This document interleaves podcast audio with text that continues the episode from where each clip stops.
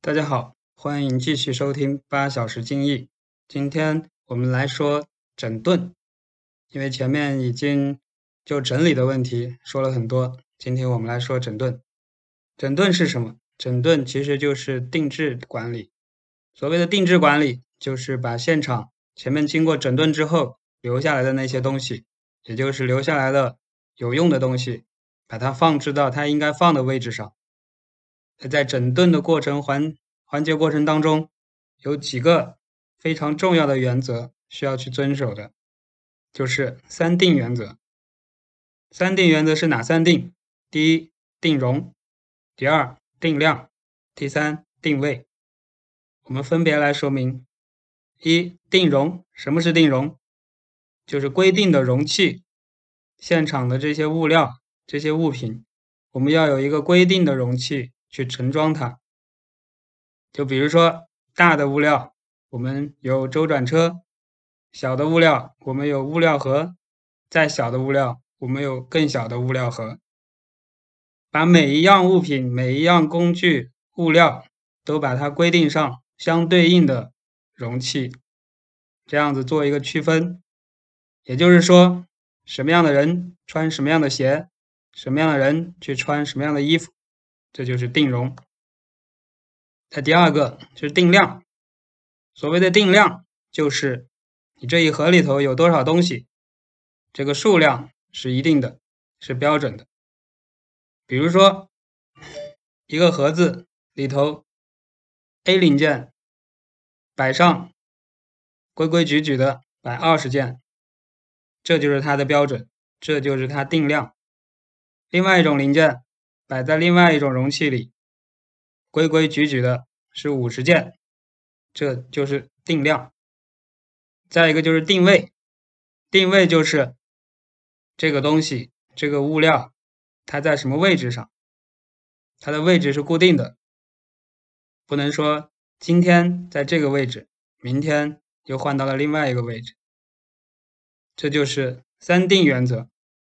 我们来说，为什么要遵从这？三定原则，首先我们看定容。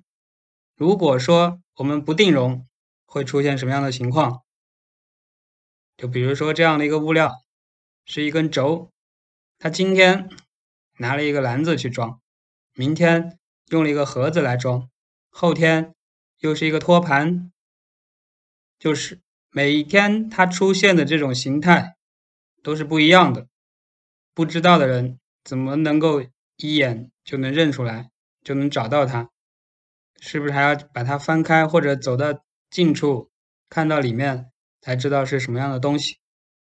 所谓的定容，就是能够让人从远处一眼就能看到这样的一个容器，它所装的是哪一类的东西，或者我们再去装这个，再去找这一种物料的时候。就知道往哪一类的容器那边去放去用，同时定容也是定量的一个前提。如果容器都不确定，数量就更没有办法保证。那么下来我们再看为什么要定量？一个容器里面装的数量为什么要是一定的？为什么是要有标准的？因为我们不用去数数了。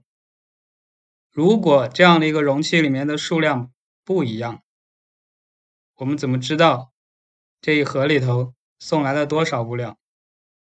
就还是刚刚那个轴，如果它每一盒里头有二十五根，有三十根，有二十八根，也有十根，现场摆了八个盒子，你怎么能知道这八个盒子里共装了多少根？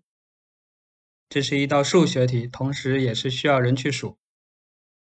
如果它的数量是标准的，是固定的，每一盒都是二十五根，那么我一眼看过去，八个盒子是不是两百根？需不需要去数了？不需要。这就是为什么要定量。再一个，为什么要放在它固定的位置上去做定位？因为我每天每次要用到这种东西的时候，我们就要在这个位置上去取，而不是说。物料和人在玩捉迷藏的游戏，在躲猫猫，今天在这，明天在那儿，这就不需要人去找。其实大家再想一想，以上的这三定原则，是不是为了让人能够快速、直接的获取到所需要的物料？我们可以以机器人工作这样的一个呃状态去理解这个。一个机器人，当你把它的程序编好之后，它的这样的一个执行的路径就会是 A 点取 A 物料。B 点取 B 物料，C 点取 C 物料，然后等到 A A 点的物料耗用完了之后，再去更换，以此类推。如果说没有定容、定量和定位，那么这个机器人它能够正常的运行吗？答案显然是不能的。那为什么换成人了之后，我们就？可以不用这样的标准去要求呢，因为人有能动性、有灵活性，但是恰恰是因为人的这种灵活性、这种不确定性，才会造成现场的寻找的浪费、等待的浪费、无效的动作。当我们把这些物料按照定容、定量、定位的这个标准放置到他手边的。需要用到的位置上，它就能够形成这样的一个肌肉记忆。我们知道，当人形成一种肌肉记忆的时候，它的效率就达到了一个很高的水平。为什么叫做熟能生巧？为什么有一些熟练的员工看着他干活，可以说闭着眼睛都能干？就是因为形成了这样的一个肌肉的记忆。而我们在做定制管理。在做定容、定量、定位这样的一个要求的时候，就是要培养工人的肌肉记忆。当工人的动作都达到了肌肉记忆的水平，一方面效率高，另一方面不容易出错。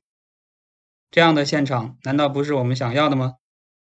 所以，定制管理、整顿，也就是让工人去培养这样的一个肌肉记忆。去让它形成一个高效的运行的一个状态。好，今天内容就这，感谢大家的收听。如有兴趣，请点关注，或者有意见请评论。感谢大家，谢谢。